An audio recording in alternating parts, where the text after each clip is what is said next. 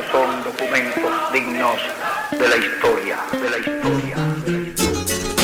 Ahora sí, la historia tendrá que contar con los pobres de América, con los explotados y vilipendiados de América Latina que han decidido empezar a escribir ellos mismos para siempre su historia. Nunca inventamos o ensino com faculdades, escolas. Apenas moldamos e excluímos as outras formas de ensino. A vida ensina muito e estamos cegos para isso. Onde estão nossos gênios que perdemos pela desmotivação da vida? De ouvir sempre o ensino moldado, da inteligência moldada. Somos diferentes. Temos diferentes desejos, diferentes dificuldades, diferentes facilidades e o amor por algo. Tudo é diferente, e é isso que nos faz tão únicos e tão juntos, assim como nós somos. Vamos aprender a valorizar os ensinos, a ajuda, a solidariedade, de uma verdadeira sociedade que pensa no bem como um todo, e não no bem individual. Ícaro Ângelo. Meu nome é Matheus Orsini. Meu nome é Carlos, e essas são as Crônicas Sudacas.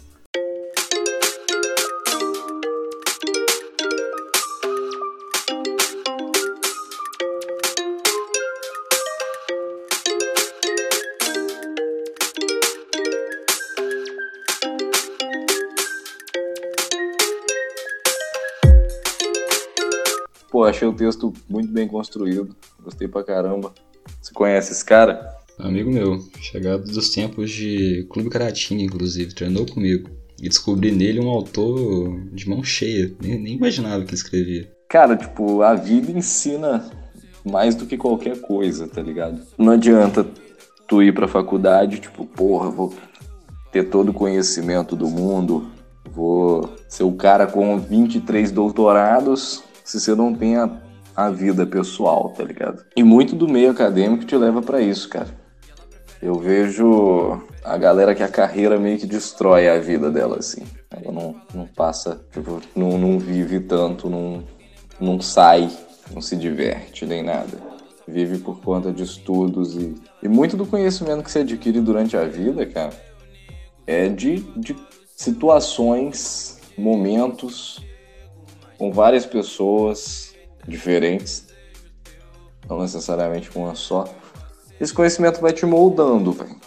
Tipo, tu não é a mesma pessoa do que você era dois anos atrás. Tu não é a mesma pessoa que você era ontem. Tem até um meme engraçado, né? Tipo, apaguei o tweet porque o meu eu de 15, 15 minutos atrás mudou. Exatamente. Então, tipo, isso vai te moldando muito, cara. E todas as características que você tem hoje é adquirido da sua vivência. Uma pessoa que tem muito conhecimento não necessariamente é uma pessoa sábia. E quantas pessoas aí que tem um puta de um currículo e faz, sai fazendo cagada atrás de cagada? Exatamente. Bom, os últimos ministros, então, provam bastante esse ponto. pois é, cara.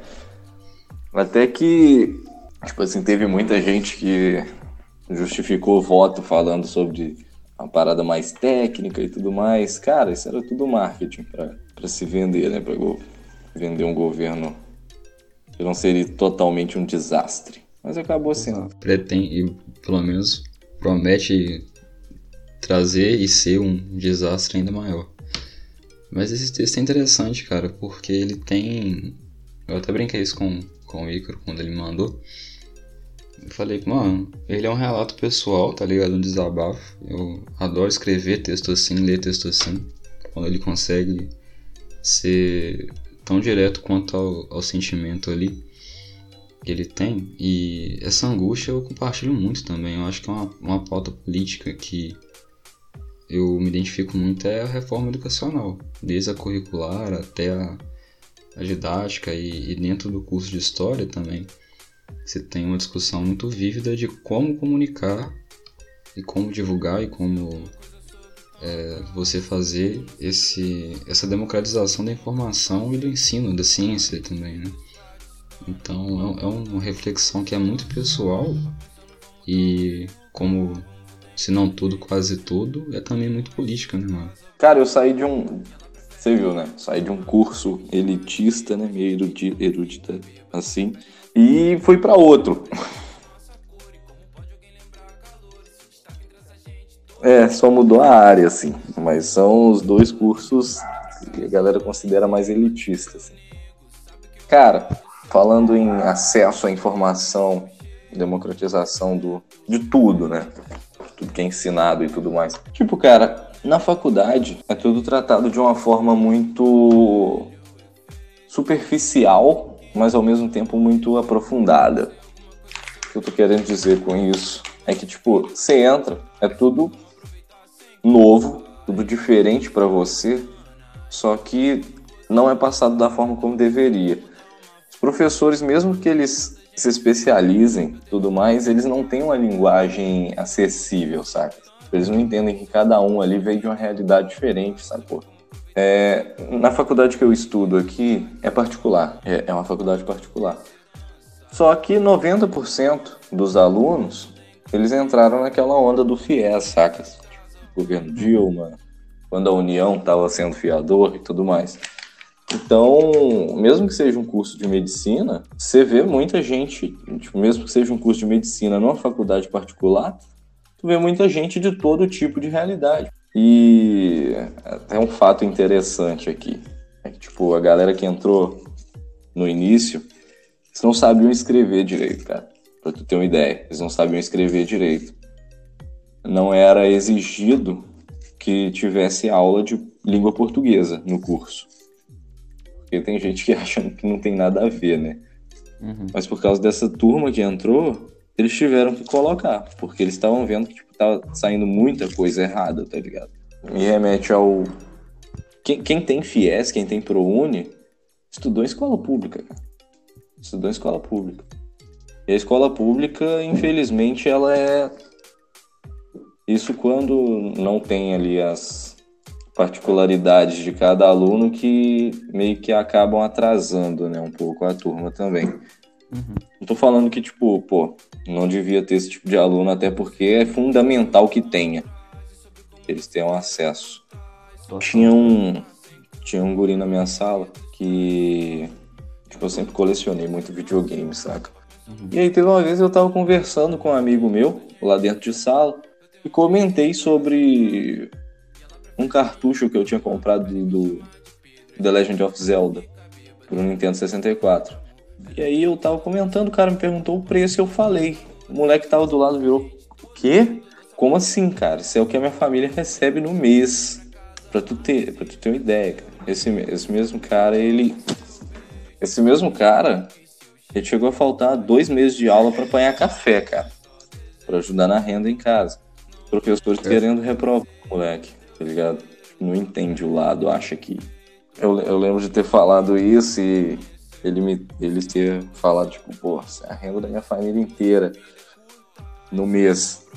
Eu fiquei mal pra caramba, tá ligado? Tipo, uhum. mano, tô gastando em joguinho que o moleque recebe.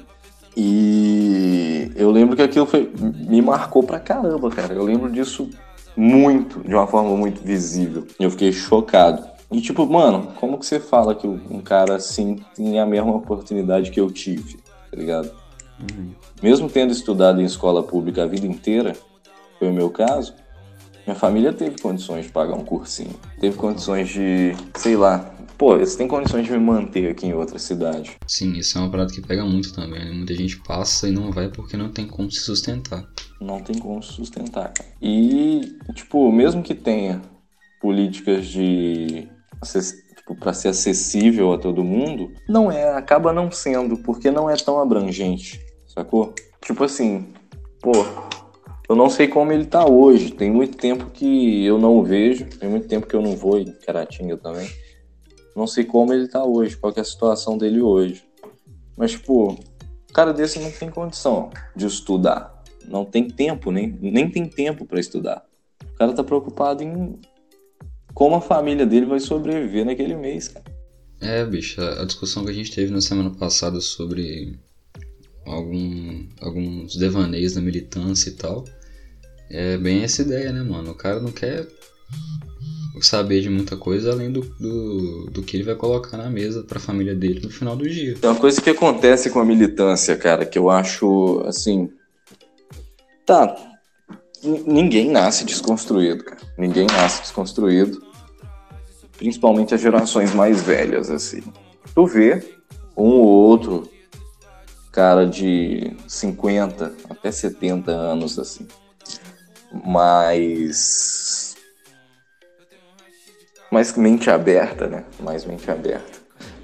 Mas não é uma regra geral. A regra geral é que, tipo, generalizando mesmo, é que a maior parte das pessoas dessa geração elas são completamente moldadas para serem o que a gente quer combater hoje. Uhum. São pessoas machistas e tudo mais. É... Tipo, eu não vou exigir de um, um cara que passa a vida dele, que passou a vida dele inteira tipo, trabalhando no meio de um monte de homem que provavelmente compartilha do mesmo pensamento que ele conversando sobre aqueles assuntos, que esse cara seja desconstruído. Eu não posso exigir isso desse cara. Uhum. E aí, tipo, tem uma gíria, tem uma gíria muito comum, inclusive eu, você, todo mundo fala, cara. Que é viado, tipo, e é viado? Uhum. Pô, isso é normal pra caramba. E aí aconteceu no, no Big Brother, tipo, que o Babu falou a parada, tipo, ah, é um viado esse cara. A galera ficou puta, tá ligado? É, não tem como você exigir desconstrução de uma pessoa que é muito mais velha que você, cara. Agora, se você trata com. Se trata com desprezo, se você trata com, sei lá, mano, qualquer forma de preconceito, seja qualquer pessoa, tem que chamar atenção. Uhum. Principalmente se for da sua família. Se for da sua idade, mais ainda. Principalmente. Principalmente. É a tal da vibe que existe muito mesmo, assim, de. Eu falo na internet que, que se vê um, um assediador dessa porrada nele, mas pro amiguinho que, que faz esse tipo de coisa, compra o discurso do quem me conhece sabe, tô arrependido, estão inventando, esse tipo de coisa. Às vezes, é, até um lance da tal da cultura do cancelamento, que eu já tô com. É um tema que estão forçando tanta barra que eu já tô cansado, igual o tal do novo normal, como se a gente tivesse realmente passado por uma quarentena e tal, né? É, a gente acaba vendo que muita gente, ao invés de tentar realmente resolver o problema, ela prefere ganhar a discussão na internet e acaba sendo só mais um problema. Igual a gente tá também, na semana passada falou muito sobre os, esses grupos liberais de de Twitter que tão, se embarcam em, em questões sociais para poder depois, no final das contas, só levantar a pauta da legalização da maconha. E... Quebrando tabu, quebrando tabu. É, vamos dar nome aos bois aqui. Cara, a única forma da gente realmente transformar a cabeça dessas pessoas é expondo a realidade mas também mudando a base. Isso, inclusive, vai até fazer parte da minha recomendação dessa semana. Porque a única forma, cara, Paulo Freire está muito certo quando ele disse que a única forma de você mudar a sociedade é por meio da educação. Então, a partir do momento. E, então, por exemplo, eu já não, sinceramente não acredito que a gente, eu e você, que a gente tem hoje 19 e 20 anos, a gente vai ver uma sociedade que não seja marcado pelo racismo e pelo machismo, por exemplo, homofobia, esse tipo de preconceitos. Porque e não é porque eu sou um pessimista, porque eu não acredito na, na mudança, na revolução, no que seja. É porque é uma mudança demorada, tá ligado? Olha o tempo de existência da, da, da, sociedade humana moderna e olha bem todos os parâmetros sociais que a gente já construiu até hoje. Não vai ser num ano que a gente vai mudar isso. Não vai ser em uma eleição no Brasil que a gente vai mudar isso. Não vai ser do dia pra noite, né? E ainda mais o mundo é globalizado. O que acontece nas eleições dos Estados Unidos reflete diretamente aqui. E não é teoria da conspiração, é ciência política básica. Então, você vê que realmente é, é um assunto que, que, que o texto aborda, que ele abrange muita coisa, né? A gente pode dar a volta que for aqui, que a gente, quando for falar de mudança na sociedade, a gente vai continuar falando sobre reforma na educação, primeiramente, que é só a partir dela que a gente vai conseguir mudar alguma coisa de fato.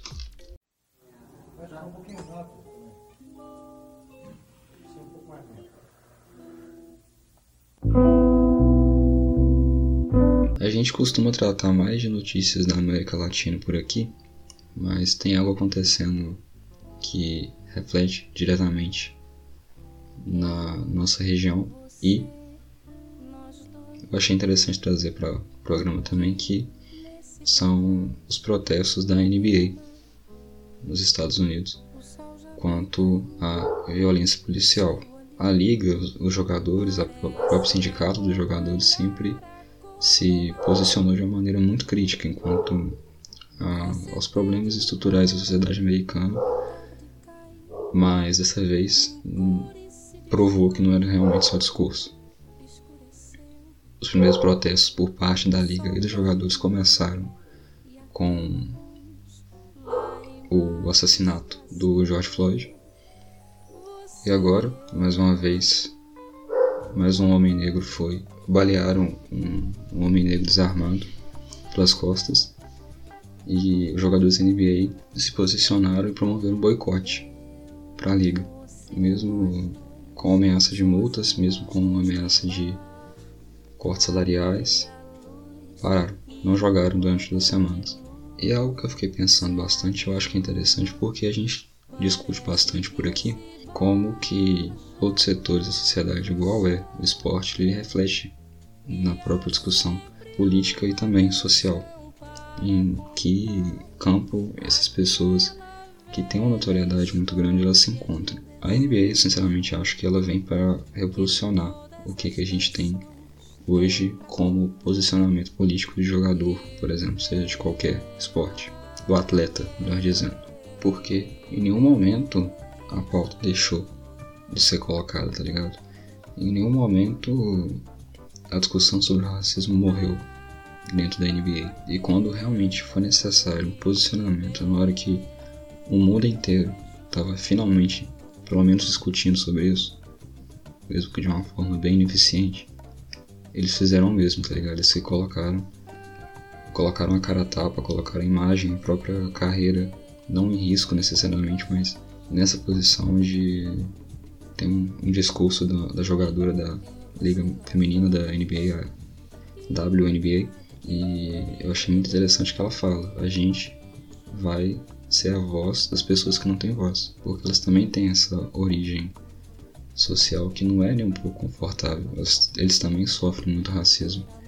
E eu queria começar com esse, essa observação bem interessante de entender que, muito pelo contrário do que alguns setores do jornalismo esportivo que não sei se é coincidência, mas eles gostam muito de usar sapatênis e a maioria é branco, falar que o esporte e a política não se misturam. Na verdade, eles se misturam muito, se conversam muito e principalmente se influenciam bastante também.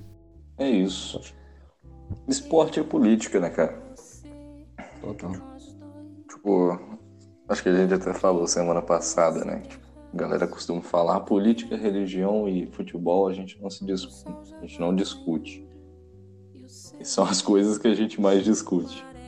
Ultimamente só discutimos isso. Só discutimos isso. Mas, cara, a NBA, é, os atletas da NBA são, em sua grande maioria, negros também. Uhum.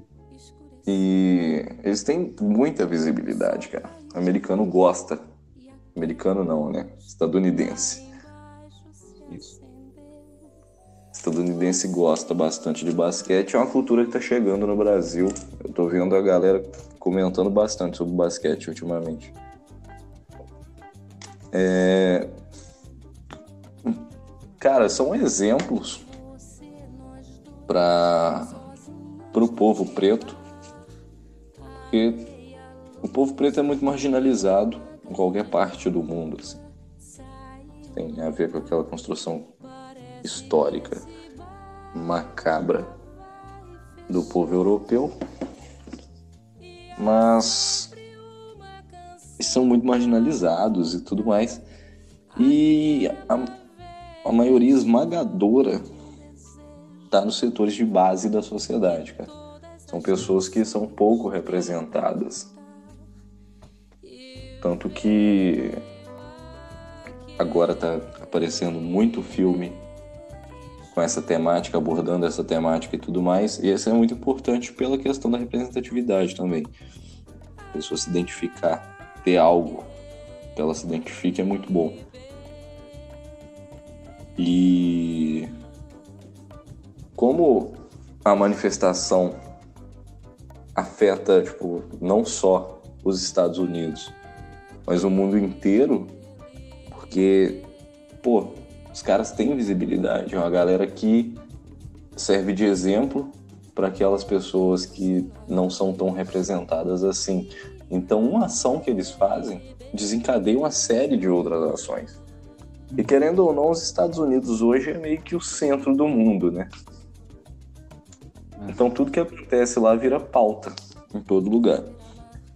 Importante esse posicionamento, importante a onda de protestos que teve também pela morte do George Floyd.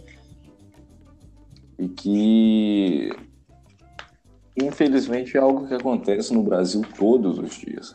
Todos os dias. Mas a gente não dá tanta importância assim.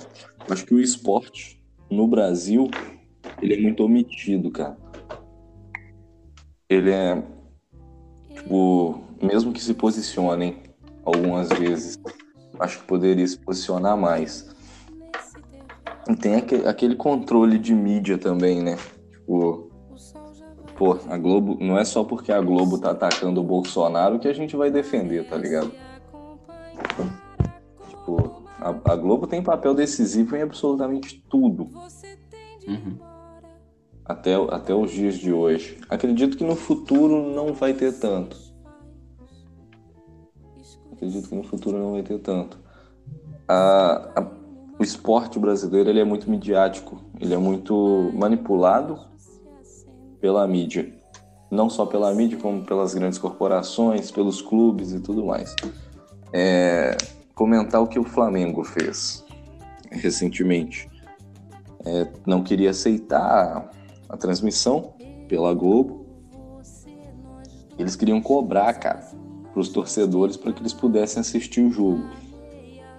Pô, colocar Flamengo é um time povão, cara. Flamengo é um time que a grande maioria dos torcedores, mesmo que sejam fanáticos, não tem tanta condição assim.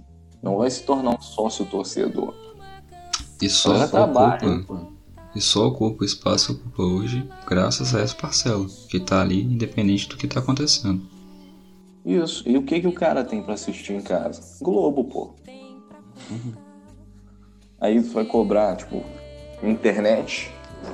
O cara, o cara, ele precisa ter uma assinatura com a internet. O cara ele precisa pagar para assistir o jogo, a transmissão do jogo. Extremamente elitista. Então a, o esporte no Brasil tá indo na contramão, cara do que deveria ir. Exato. Se torna muito mais mídia do que política. Não adquire aquele papel político que deveria ter. E por ser um esporte que, assim como o basquete nos Estados Unidos, é muito popular no Brasil, a galera daqui gosta muito de futebol, cara, deveria colocar em pauta, em campo. Os jogadores poderiam fazer protestos, deveriam fazer protestos. A gente já tem meses já que tem se acostumado com manchetes de operações policiais no Rio, nas favelas do Rio, onde criança morre, cara. E aí, tipo não, assim, não só no Rio, né? Tipo, é, não só no Rio, então assim. Rio, no Brasil inteiro acontece isso. Um clube igual Flamengo, o Fluminense, que vê isso acontecendo no quintal do clube, onde a estrutura principal do clube está ali construída, que é a torcida, que é a torcida da periferia, porque eu tenho família no Rio, eu já fui duas vezes no Maracanã e é uma experiência social muito interessante porque você conversa com as pessoas no, na arquibancada, tá ligado? Quem vê de fora acha que futebol é bagunça. Quem vê de fora acha que torcida, torcida organizada é baderna, é violência. Mas se precisasse no concreto uma vez, ia ver que aquilo ali, mano. Aquilo ali é, é o, o momento do qual essa pessoa tá se sentindo incluída, tá ligado? Ela tá se sentindo bem, né? Uhum. Tem gente que, que passa a vida inteira, cara, sonhando com isso. Em ir no estádio. Em ir no estádio. É. E assim, eu lembro de um Fluminense Grêmio, 2015 que eu fui, que tinha um senhor do meu lado, um pouco mais velho. Conversei muito com ele durante o intervalo. E ele falou: o Maracanã lota igual tá lotado hoje. Não é quando a Barra da Tijuca vem pro estádio. Não é quando o centro desce do prédio. É quando o preto de, de, desce da favela e entra no Maracanã. Então, é, é incrível assim. Você vê, por exemplo, o, a gente teve nas semanas atrás também o caso do Neymar e o Twitter inteiro, os moleques do Twitter tudo, botando foto de capa, foto de perfil. E muita gente, com, com razão, inclusive, né? criticando muito o Neymar enquanto figura pública, enquanto atleta. E um ponto que a maioria da crítica esqueceu de fazer aqui é entender por que, que os meninos que hoje têm a minha idade, por exemplo, se veem tanto nele. Porque o Neymar é um cara negro que veio de baixo e hoje está numa posição de sucesso jogando futebol, cara. Todo moleque, quando tinha ah, lá pelos 13 anos, quando, quando ele estourou no Santos, queria ser o Neymar, cara. E hoje ainda quer ser o Neymar porque é isso, tá ligado? Então, o, o atleta ele, tem, ele precisa se entender como também um formador de opinião. Ele, ele influencia muita gente. O clube de futebol precisa se entender como uma instituição social. Ele influencia muita gente. Então, mano, é, é vital o que, o que o pessoal da NBA tá fazendo, é, é muito importante. Importante pra caramba, cara. Deveria ser transmitido aí para os outros esportes, né?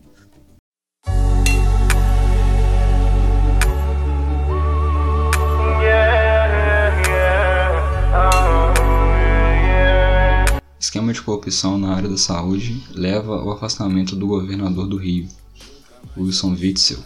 Cara, é, desde o início da pandemia tem muita gente tocando nessa tecla, né? Tipo, ah, consequentemente, por, por se tratar de um, de um momento crítico para a saúde do país, os, os estados e, as, e os municípios eles vão começar a receber mais verba. Consequentemente, pela gestão que a gente tem no país desde muito tempo, a gente sabe que isso vai virar corrupção, cara. Eles vão arrumar um jeito de roubar esse dinheiro, de embolsar isso. Isso iria acontecer de uma forma ou de outra, só que tá acontecendo mais. É, tá sendo mais dinheiro, né? Indo pro bolso dessa galera. O que que rola? Isso é um problema, por quê? Tem muita gente negando, cara, a pandemia desde o princípio. Desde quando os primeiros casos começaram a surgir, tem muita gente falando: não, está sendo usado para fazer político, está sendo usado para roubar dinheiro, está sendo usado para isso e para aquilo. Tira a legitimidade de uma parada que é um problema muito sério. Então, se a pandemia não é levada a sério hoje no Brasil, isso tem uma relação política. Não só com o negacionismo pregado pelos gurus bolsonaristas, mas pelos outros governantes também. Se bem que o Itzel é um bolsonarista arrependido, mas ainda assim é um bolsonarista. Eu acho que ele é um. O termo correto é um, um bolsonarista interessado, tá ligado? Porque ele só abandonou o bolsonarismo quando ele percebeu que dava para alcançar alguma coisa maiorzinha na, na carreira política dele. É, tipo, eu vou surfar nessa onda aqui que o Bolsonaro tá indo, depois vou abandonar o barco. Quando acabar a onda, eu continuo em pé na prancha. Exatamente. Continua no botinho, remando. Mas, beleza, tipo, tem gente realmente achando que não é uma coisa séria por esse e outros motivos. É, não sei se você já viu, não sei se você usa Facebook ainda. É, de vez em quando eu entro só para ver o que, está rolando, né? o que está se passando. E aí eu tenho entrado em grupos de vendas, porque alguns meses atrás o meu notebook foi. Não, não vou dizer que foi furtado porque eu esqueci ele no ônibus, né? mas não me devolveram. Eu liguei e falaram que não tava lá. Mas tudo bem. É, eu entro pra ver se tem alguém vendendo o meu notebook, tá ligado? E aí, beleza. Tipo, tava entrando nos grupos de venda. E principalmente os grupos de Caratinga. Tem uma galera que fica o dia inteiro por conta de ofender o PT e defender o Bolsonaro. Porque eu não, não sei o que se passa que eles acham que isso é antagônico, né? Tipo assim, PT e Lula são, ó, PT e Lula são sinônimos e Bolsonaro e PT são completos opostos. Uhum. Que se for analisar mais a fundo, você vê que surfa tudo na mesma onda também. É... Desculpa ofender o PT Orsini. Nada contra, inclusive. Aliás, nada contra você ofender o PT. Eu tenho muitas co coisas contra o PT, mas enfim. É... Deixando, claro, deixando claro que eu tô. Não, não tô à direita do PT, não. Na verdade, eu tô muito mais à esquerda, só pra deixar o disclaimer. mas aí, beleza, cara. Tu entra no, nos grupos do Facebook e tu vê uma galera enchendo o saco falando de política o dia inteiro e todo mundo comentando, tipo, alguns comentando contra, outros a favor e a maioria, tipo, cala a boca, cara. Só fala merda. Pelo amor de Deus. Tudo bem, eu até gosto do Bolsonaro, mas isso aí que você tá falando é mó cagada e pá. Teve um, um cara em específico que ele tava falando que todas as cidades do Brasil vão ter pelo menos um caso de coronavírus só para ganhar dinheiro. Uhum. Aí eu falei, não, beleza, vamos ver o que, que esse cara quer, né? Começamos a, a conversar lá nos comentários e tudo mais, eu argumentando e pá. E aí o cara me solta falando que o coronavírus é um, é um vírus chinês criado em laboratório para destruir o capitalismo. Meu Deus, cara. Tipo, ok, vamos. O pensamento do cara para um, um, retardado tá até certo. Para um cara bem limitado, desculpa, retardado não, você é capacitista. É verdade. Um comentário do cara para alguém que é limitado tá certo. Não, não, não tá errado, não. Mas aí, tipo, beleza. Eu acho que você já deve conhecer alguém que teve coronavírus na família ou alguém que faleceu por causa disso e tudo mais. Pô, é muito fácil tu falar que é brincadeira quando tu não vê de perto, tá ligado? Isso qualquer coisa. Eu, eu na epidemia que teve de H1N1, eu era novo, pô. Não lembro direito. E mesmo sendo um vírus de uma circulação menor, e menos letal, ainda assim foi um alarde. E você não via ninguém, tipo, negando a existência da parada, tá ligado? Eu não via ninguém. Tinha um medo enorme, inclusive. Pra caramba, bicho. E era muito, muito menos pior do que o coronavírus, né, na real. Uhum.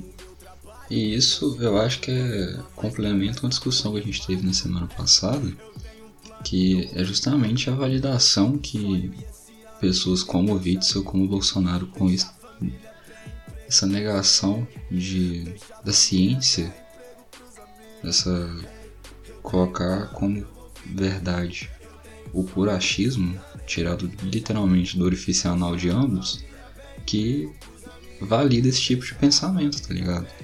A gente tem a sonda negacionista com mais de 100 mil mortos, não é por acaso. É muito mais fácil isso acontecer com um presidente, presidente, a gente tem que lembrar a função carismática que um presidente tem ainda. Se você não sabe, pergunta para alguém mais velho da sua família o que, que ela acha do Collor. Aí depois você vai lá e, pergunta, vai lá e pesquisa o que, que o Collor fez quando foi presidente. Tá ligado? Então, eu não, não, não me surpreendo quando alguém dá uma passada de pano pro Bolsonaro, principalmente quando é mais velho, porque o presidente ainda é uma figura de respeito máximo e tal, tem essa vibe ainda, parecer não parecer muito, mas existe. Quando ele valida um discurso que coronavírus é mentira, é só uma gripezinha, eu não morri, ninguém vai morrer, fica fácil, tá ligado? As pessoas se sentem estimuladas a falar merda, porque é isso que eles estão fazendo. E, e principalmente quando pesa no bolso, cara. É, nesse, nesse caso do Witzel, por exemplo. Witzel. Não bonito, gente. Maravilhoso. Mas nesse caso do Witzel, o. Porra, o cara tá envolvido em esquema de corrupção, principalmente no meio de uma pandemia, é mais do que esperado. Só que, por ele ter sido um inimigo político do Bolsonaro durante esse período, né? Vai validar discurso, o discurso bolsonarista, de que isso é só para ganhar dinheiro e tudo mais, que é um alarde à toa, saca? Pô, recentemente eu perdi minha tia. Recentemente, né? Hoje. É. Pô, a parada que acontece do nada, cara. N não é brincadeira. Pô, não vou ser hipócrita também de falar, tipo, pô, não furem a quarentena. Claro, já furei a quarentena. Mas. É, é um. É um pensamento que tu tem que manter, tá ligado? Tipo, uhum. e aí? Eu, como moro sozinho, eu não, não tenho aquele pensamento protecionista de tipo, pô, eu posso levar esse vírus para minha mãe, eu posso levar esse vírus para o meu pai. Mas ao mesmo tempo eu posso levar para um supermercado. Uhum. Sacou? Então, tipo, mesmo sendo um egoísmo meu pensar que isso pô, não tá afetando ninguém da minha família, eu tô ok. Eu acho que é um pensamento muito errado, sacou? Uhum. Então, tô, a gente tem que trabalhar nisso para ir alterando conforme o tempo. Até porque foi um baque que bateu em muita gente do nada, né? Tipo, pô, você tava acostumado com a vida normal e aí do nada, pô, tem que ficar só dentro de casa. Se não dá também, se sair de vez em quando é saudável até. Senão você fica louco. Mas voltando na questão do, do que mexe no bolso da galera. Pô, quem trabalha. Aqui em Ubá é uma cidade fabril. A indústria de móvel aqui é muito forte.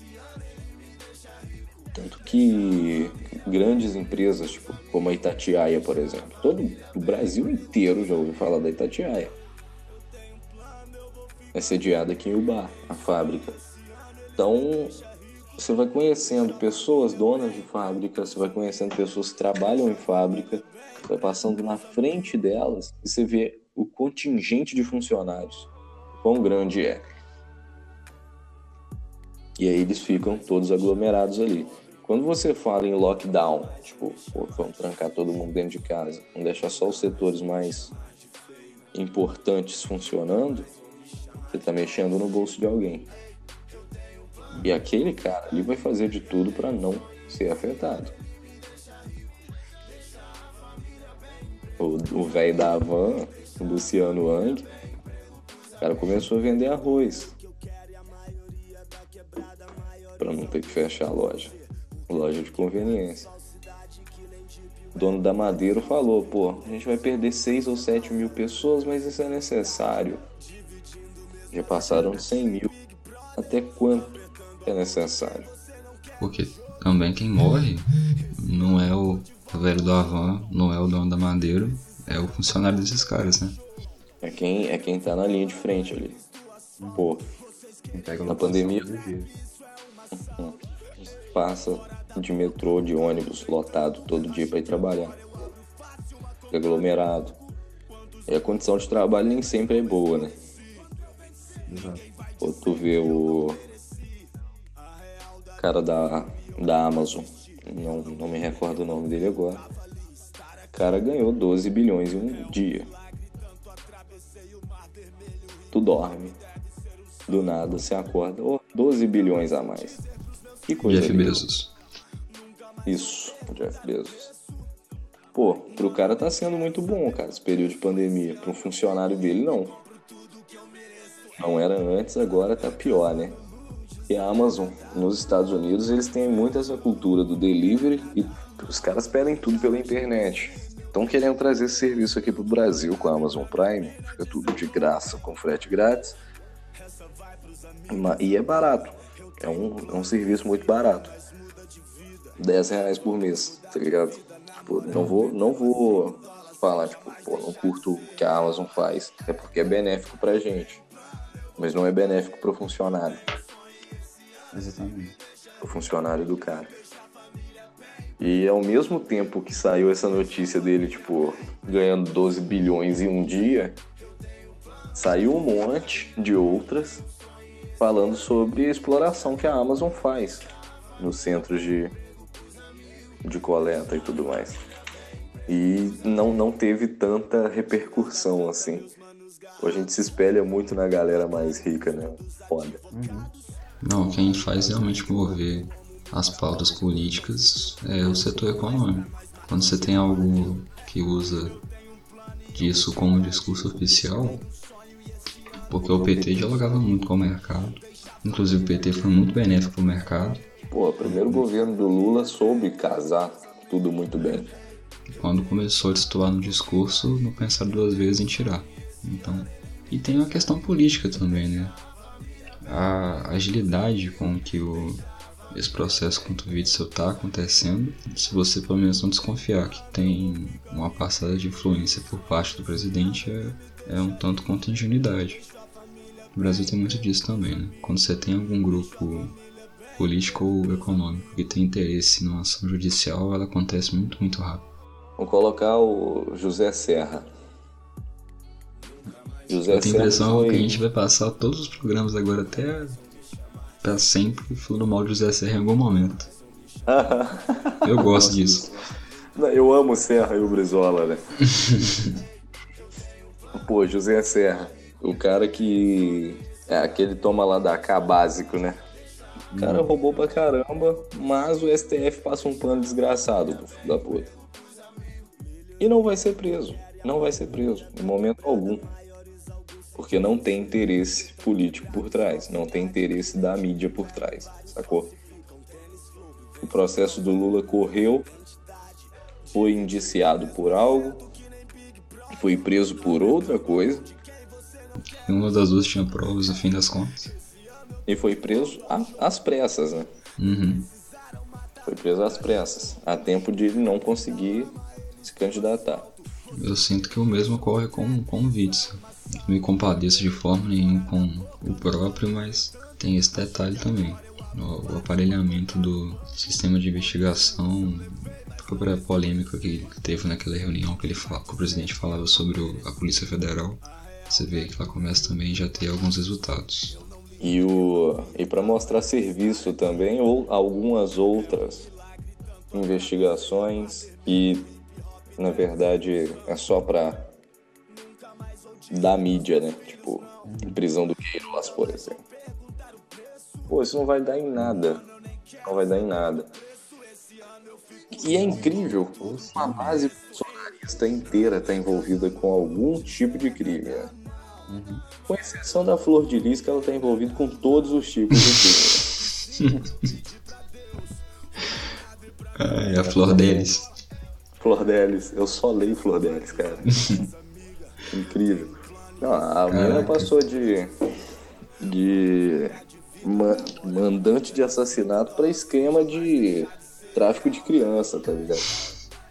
Pô, todas. Ela conseguiu cometer todos os crimes da humanidade, velho. Uhum. Ela nasceu com esse propósito. É um dom. É um dom divino.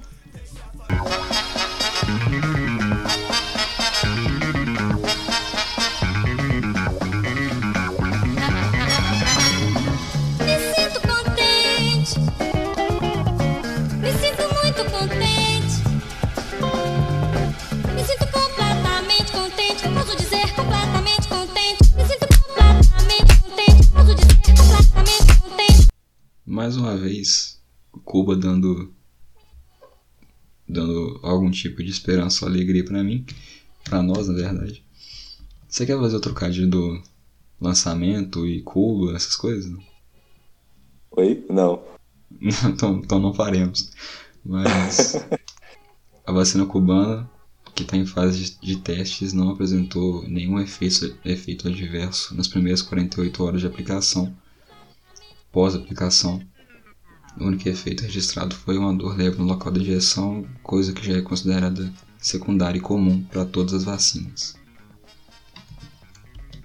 Se a revolução não vai ser televisionada, a, a cura vai ser comunista necessariamente não? O que, que vai acontecer? É, é incrível, né? Como, tipo... A mesma coisa acontece na Coreia do Norte. É, é uma galera que não sabe bem o que acontece dentro do país e quer, tipo, pô, somos stalkers. Estamos vendo tudo que acontece. O mundo, o mundo é nosso. Que é a música do BK e do John. O mundo é nosso. é, tipo, a gente tem várias e várias vacinas em teste. E, pô, coisa rara, né? Coisa inédita acontecendo assim. E a galera tá fazendo meio que uma guerra fria mesmo uhum. as paradas. Tanto que, pra tu ver o viés ideológico da mídia brasileira, que incrível. Porque, pô, ao mesmo tempo que é o que eu falei aquele dia, critica o Bolsonaro e Deus o Paulo Guedes, né? E mama a galera dos Estados Unidos também. E Europa. Pô, e Europa, dá credibilidade pra caramba, fala vacina sendo desenvolvida na Universidade de Oxford está em fase 3 de testes e tudo mais. E aí quando vai anunciar uma vacina de uma vacina cubana, uma vacina, deixa eu falar da vacina inglesa como Oxford, mas fala da vacina cubana como vacina cubana. Uhum. Ou da vacina russa como vacina russa. Não fala o nome da instituição, não passa tem credibilidade. Uma manchete, tem uma manchete da Folha falando sobre a vacina está sendo desenvolvida na China, que está sendo testada aqui no Brasil, eu achei sensacional porque tinha a manchete dela e logo embaixo tinha a manchete da Oxford. Oxford, vacina, bonitinho, não sei o que. Na chinesa, que está no estágio de teste, se eu não me engano, até a frente da de Oxford, tava suposta vacina. Nossa. Suposta vacina. Foda, bicho. E Cuba é uma, é uma parada meio mística, né? Tipo, a gente trata como, como muita mistificação, assim. E aí tem aquela dos médicos cubanos, inclusive a faculdade de medicina em Cuba. Porra, a medicina cubana é uma das melhores do mundo. Isso é referência em qualquer lugar. São, refer... tipo, são referências mundiais mesmo. E o Brasil trata como se como se fosse um favor que eles estavam fazendo para os médicos cubanos deles virem trabalhar aqui. Eu vou ter que, que reviver a fala do Ricardo Mourinho aqui novamente, porque eu não me canso de falar lá de novo. Mas em Cuba só tem três coisas que funcionam: segurança, educação e saúde. Exatamente. Que é o que falta em todo o resto do mundo. Né? Que não funciona em lugar nenhum. E a galera fala mal de Cuba ainda. Pô, eu teria uma honra de estudar lá, mas infelizmente minha verba não não me não permite. Bate. Não bate assim, não condiz. É... Medicina cubana é referência, cara. O mundo inteiro pede ajuda a Cuba quando acontece alguma coisa. O mundo inteiro. Estados Unidos de forma recorrente aparece em manchete com médicos cubanos vão até os Estados Unidos para tal, tal, tal, tal. E tipo, mesmo com essa treta toda que eles, que eles causam assim, o pessoal de Cuba é extremamente. Pô, vamos lá ajudar, beleza. Uhum. Eles, crescem, eles crescem com, com esse sentimento de união, tá ligado? Pô, não vou defender também, falar, tipo, nossa, regime perfeito queria que acontecesse aqui até porque não seria bem executado. Sim, é uma. A, acho que a Coreia do Norte também. E a União Soviética também foi, a China também é. São regiões. Cuba nem tanto, acho que tem mais similaridades com a gente. Mas é necessário entender também que são contextos históricos, culturais, políticos totalmente diferentes, né, mano? Então eu vejo muita gente que faz esses dois lados. Então, assim, ambos estão errados para mim, na minha opinião. Que é acreditar que lá tá tudo errado, porque não tem Twitter na Coreia do Norte. Mas também tem a galera que acredita que se botar um Kim Jong-un no Brasil vai resolver. Se botar um, Che Guevara no Brasil vai resolver. E não é tão bem assim, né? Na verdade não é tão bem nada, né? Na verdade é muito pelo contrário. Boto muita fé na Revolução Comunista? Boto. Tal, beleza. Tem de muitos detalhes por trás disso, obviamente. Não é só pegar em arma, subir na alvorada, tirar o Bolsonaro de lá que vai resolver o problema. Mas todo país ele tem a sua construção cultural e política que não pode ser ignorada. Né? Óbvio que não. Assim como colocar o, Marx, as, teorias de Marx e Engels. Pô, os caras eles não simplesmente falam, tipo, mano, vamos tirar essa galera toda do, do poder, vamos tomar tudo, essas fábricas e fazer nada com isso. Tá tem, to, tem toda uma ordem do que tem que acontecer primeiro, uhum. de um desenvolvimento por meio da indústria. Os caras acham que eles vão pegar, sei lá, uma cidadezinha pacata do sul, que a galera lá vive plantando algodão e tabaco. Fala, nossa, aqui agora é nosso. E a gente vai isso aqui, isso aqui agora é nosso. Vou, to vou tomar isso aqui dessa família e pronto. Não, pô, não é desse jeito. Não. Cidade nem desenvolvida é. O cara, ele. Ele trazia. Pô, ele tomava como referência Londres, por exemplo. Uhum. Que na época era o ápice da evolução. Assim. A revolução foi. A revolução foi acontecer em Moscou. o país menos provável. E mesmo assim, o que, o que aconteceu foi que eles começaram a desenvolver tecnologia antes de. Uhum.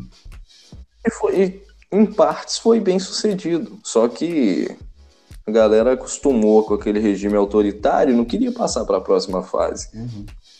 É, e outra é coisa, quando você, é, quando você é boicotado a nível mundial, mesmo sendo uma puta de uma nação rica pra caramba, uhum. exatamente. Você não tem o que fazer, cara. Mano, e aí? Se inventa o telefone, cara.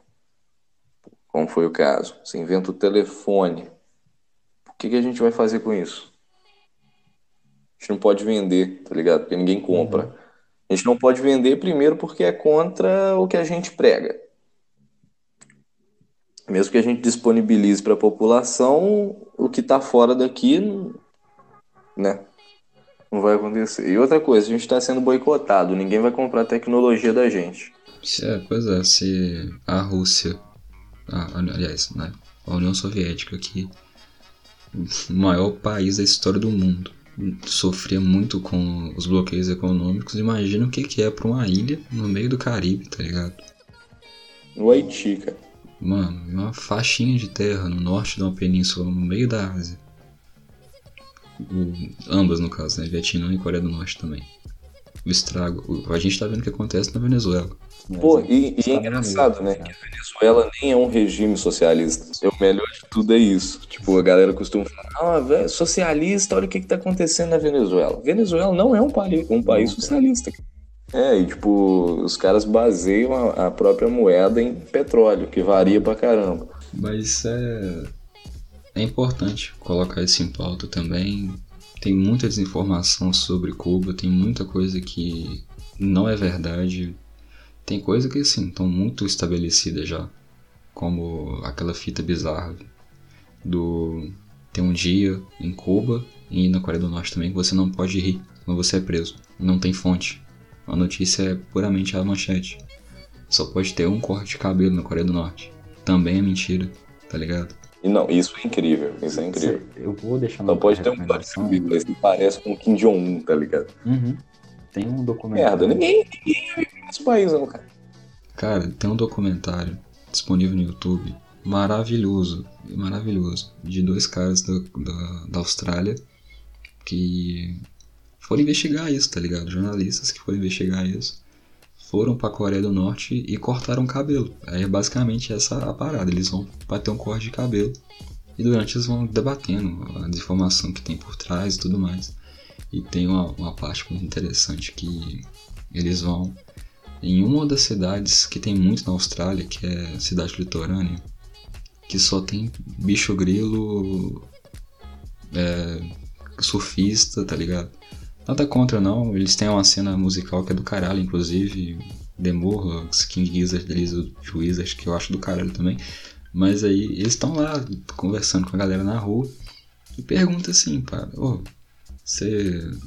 O que, que você acha de um país que só tem um corte de cabelo e tal, igual é na Coreia do Norte? Aí a galera, não, isso nunca aconteceria.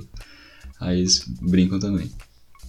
É, pô, mas você acha que, que se alguém mandasse você cortar o cabelo, ou se a sociedade impusesse um padrão para você, você seguiria? E não, de forma nenhuma. Todos os caras têm o mesmo corte, tá ligado? Todos. É, o, o, ser fora do padrão é criar um novo padrão. Uhum, né? uhum. É o hipster que, que não anda com ninguém, nem gosta de nada. E, sei lá, tá ligado? Segue um Só gosta de padrão muito outros hipsters estético. hipster que são iguais a ele.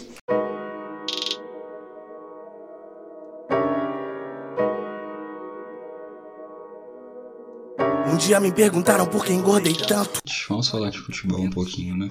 No México, o campeonato segue bem interessante. Cruz Azul segue líder com 16 pontos após vencer o Necaxa em casa por 3 a 0, mas não tem uma diferença tão confortável. Leão em segundo tem 14, recebeu o Atlas em casa e mereceu por 2 a 1, enquanto o América e o Pumas correm atrás dos líderes, cada um com 13 pontos. O Pumas que venceu o Tijuana em casa por 3 a 0 e o América que venceu o Atlético São Luís fora de casa por 2 a 1. No Paraguai, o Ciclone segue imparável. Venceu o clássico com o Olímpia por 2 a 0.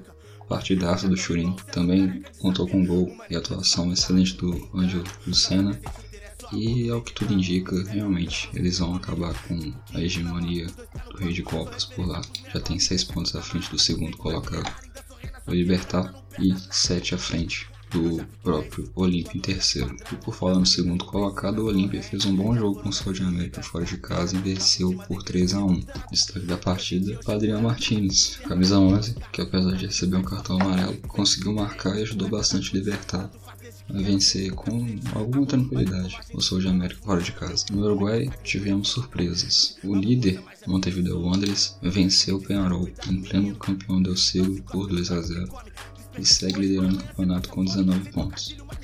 Em segundo, nem Penarol nem Nacional. O Rentistas está em segundo com 16 pontos, 3 atrás do líder, e venceu o Montevideo City Torque por 3 a 1 fora de casa. Nacional ocupa a terceira posição com 16 e o Penharol, liderado por Forlan, ainda estacionado nos 12 pontos, em sétimo lugar. O time já vem de duas derrotas e o treinador começa a ser questionado. Na verdade, não começa, mas a pressão aumenta com certeza. O futebol no Equador também voltou nessa semana e os grandes não tiveram vida fácil, na verdade, muito pelo contrário. O Emelec perdeu técnico universitário fora de casa e a LDU batalhou bastante para conseguir um 2x1 chorado contra o Orense fora de casa. O Barcelona, nem tanto. 3x1 contra o Almeida em casa, a tabela que tem a LDU liderando com 21 pontos, seguido de Universidade Católica com 18, o Del Valle em terceiro com 18 também, e o Barcelona fechando o G4 com 17. Também tivemos futebol em terras peruanas. O líder universitário venceu o Cienciano fora de casa por 3 a 1 e segue em liderança com 19. Seguido de, olha só, mais surpresas, Aliança Universidade em segundo com 18, o Ayacucho em terceiro com 17 e o Binacional, dividindo a quarta posição com 13 pontos com o próprio Cienciano. Tal qual o Chile também voltou ao seu futebol, a rodada de número 8 começa sem grandes surpresas. A Católica, que segue na liderança com 19 pontos, fez 1 a 0 em Cobressal fora de casa. A vice União La que está coladinho também com 18 pontos, venceu o Curicó Unido por 2 a 0 fora de casa. E o próprio, ocupa a terceira posição com 16. A Laú está em quarto com 15. E o Colo-Colo amarga uma 13 terceira posição com apenas 7 pontos e uma vitória nos últimos, nos últimos cinco jogos.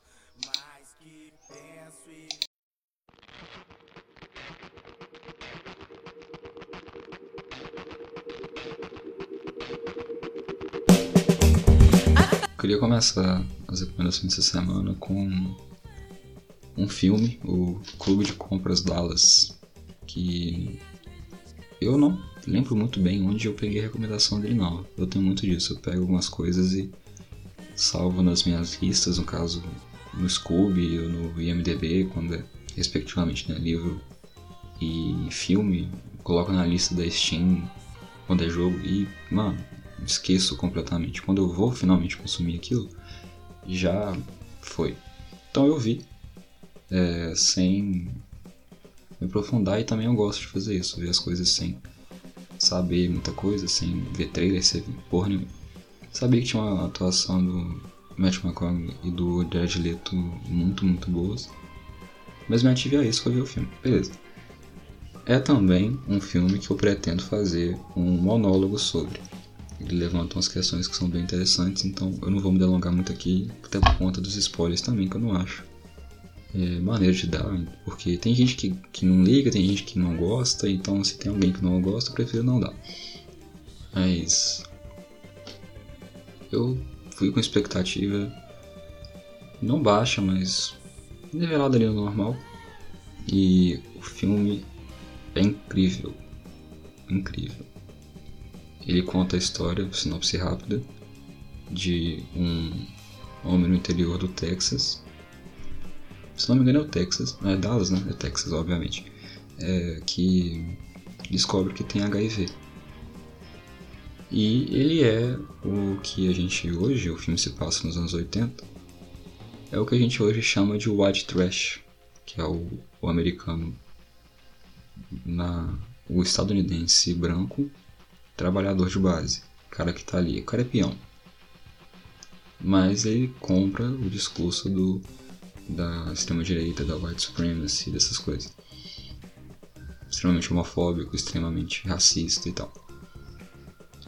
O arquétipo principal do filme é justamente essa desconstrução dele enquanto um homem extremamente preconceituoso que vai encarar uma doença que hoje, até hoje, infelizmente, mas a época era taxada diretamente a comunidade LGBT e exclusivamente a ela. Então ele se vê primeiro negando que ele, o que ele contraiu, depois passando por um momento de exclusão do grupo social dele que são os outros nomes com que ele trabalhava, apostava e tal. E ver, e é um período interessante porque acontecia algo próximo que tem hoje, que era uma corrida pelo, pelo desenvolvimento da cura, tratamento eficaz que hoje a gente tem, mas na época era literalmente uma corrida e a, o filme aborda isso muito bem. E é justamente ele lidando com isso, aprendendo muita coisa quanto a própria doença, ele parece um homem muito inteligente, apesar do contexto, algo que eu achei interessante porque ele também debate isso sobre como o meio e as suas influências têm ação direta no seu comportamento. Então, ele conhece um homem gay que também tem HIV, é muito ajudado por ele. Os dois abrem um. Tem disso nos Estados Unidos que o filme explica melhor, não vou entrar em detalhes, mas eles abrem uma espécie de associação que começa a testar prováveis curas e prováveis medicamentos para o HIV. Mas isso é tudo plano de fundo. Inclusive o filme tem uma direção maravilhosa porque ele é um filme biográfico, tudo é baseado em fato real. Mas ele não se apega aos fatos em si não. Ele trabalha mais o personagem, então a direção é dinâmica. Tem alguns acontecimentos ali que ele podia passar mais meia hora explicando o, como, como que ele viajou, quem ele conheceu, como que ele fez isso, não. Faz cortes rápidos assim, diretos, leva o ponto do filme adiante, sem perder entendimento, entendimento e é incrível, a direção também é incrível. Então tem a história de fundo que é sensacional, a, a história pessoal do cara, da forma que ele vai se reconstruindo, não só um papel de desconstrução do preconceito, mas também da reconstrução ali enquanto sujeito. Enfim, muito bem atuado, muito bem dirigido, muito bem escrito. Assistam. Vale muito a pena. Minha recomendação agora? Yes. Bioshock. Um jogo de 2007. Tem para todas as plataformas aí, então é bem acessível. Roda em PC fraco, não precisam ficarem. Pô, não tem PC para isso. Tem. Seguinte, cara. Você conhece Bioshock? Sim, sim. Com certeza. Foi, um dos primeiros jogos que eu tive contato com a história, assim. Eu achei fascinante, cara. A gente tava nessa vibe meio sociedade e protecionismo um tempo atrás aí que a gente estava falando sobre Cuba uhum. e Coreia do Norte e tudo mais. É, resumidamente, um cara simplesmente fica puto com todas as sociedades que ele já viveu. Tipo, nasceu na União Soviética e depois mudou para os Estados Unidos. Ele viu que era a mesma coisa, só que vendido de forma diferente, tá ligado? Uhum. E ele resolve criar uma cidade submarina. E aí nessa cidade não existiria religião. As pessoas seriam livres tipo, para fazer o que quisesse com exceção de matar e crimes hediondos. Enfim, é, nessa cidade era tudo pago, oxigênio e tudo mais, e obviamente existiam os trabalhos de base. Só que, pô, todo mundo, rico pra caramba, querendo viver numa cidade dessa, ninguém vai querer trabalhar em serviço de base, tá ligado? Uhum. Mas a galera come, começa a iniciar uma revolução lá dentro da cidade, principalmente porque eles descobrem um composto chamado de ADA, que é basicamente células tronco de um enguia que consegue curar absolutamente qualquer coisa, qualquer doença. E por meio da engenharia genética, por ser uma cidade muito desenvolvida, eles conseguiram transpor isso a outros níveis. Tipo, por meio do Adam ou por meio de Eve, que era baseado em Adam, você conseguia desenvolver telecinese ou fogo, tá ligado? Uhum. As pessoas começaram a ficar viciadas nisso, tipo, muito viciadas. E isso ia deteriorando o seu organismo, porque as células tronco da enguia iam substituindo suas próprias células, só que elas morriam muito rápido. E aí tu precisava ficar tomando isso constantemente, até que chegou um momento que isso fica escasso, né? E aí virou uma guerra total por causa desse Adam, por causa desse composto, e fica tudo muito distópico. Aí começa a chegar um pessoal trazendo religião para dentro da cidade, e aí o caos, o caos se instaura definitivamente. O jogo começa com você caindo nessa cidade de, de avião tu cai no meio do nada assim. E aí o desenrolar da história vai acontecendo com um plot twist sensacional. Mas é isso aí. Pra quem nos ouviu até o momento, fortíssimo abraço e até semana que vem. Essas foram as crônicas sudárias.